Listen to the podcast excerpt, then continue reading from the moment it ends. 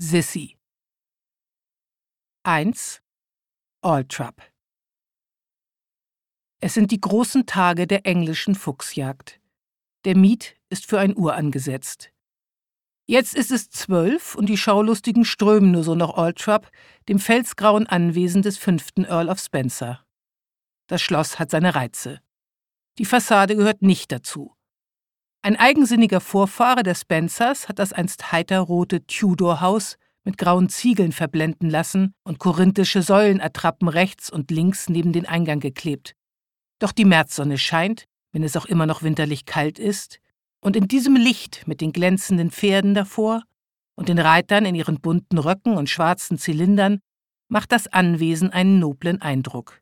Die graue Fassade verlangt nach den überschwänglichen Farben einer Jagd. Die trübselige Landschaft verlangt danach. Der englische Winter verlangt danach. Die kalten Monate ziehen sich hin in Britannien. Regen, Nebel, Ereignislosigkeit. Eine Parforcejagd bringt Pracht und Sensation. Plaudernd reiten die Jäger, unter denen sich auch einige Damen befinden, vor dem Gebäude auf und ab. Die Pferde erfüllen alle Erwartungen. Sie kauen auf dem Gebiss, stampfen und schäumen und zertrampeln die gepflegten Rasenflächen. Es sind große, edle Hunter mit rasierten Mähnen und akkurat gestutzten Schweifen.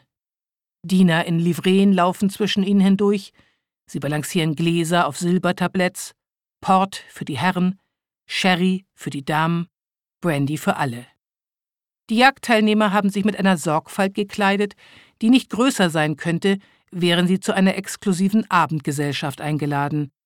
Nur dass es hier die Damen sind, die schwarz tragen. Allenfalls sind ihre Reitkleider dunkelblau oder grün. Die Herren tragen ausnahmslos pink. Natürlich sind ihre Röcke nicht rosa.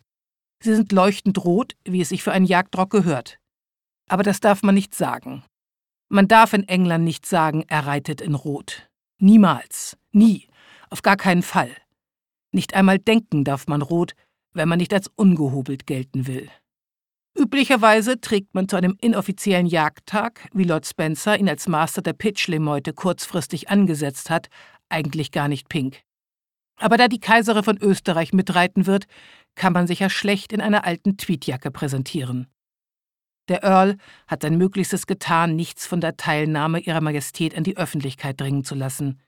Sie reist inkognito, unter einem ihrer vielen weiteren, aber gänzlich ungebräuchlichen Titel, dem einer Gräfin Hohenems. Sie wünscht, in Ruhe gelassen zu werden. Was Elisabeth von Österreich jedoch nicht davon abgehalten hat, ihren Obersthofmeister, ihre Hofdame, ihre Kammerfriseurin, ihren Leibarzt, ihren Gestütmeister und ihren englischen Reitlehrer nach Altrap mitzubringen. Außerdem wird sie von sieben Kavalieren aus der Heimat begleitet, allesamt hervorragende Reiter und allesamt auffallend gut aussehend.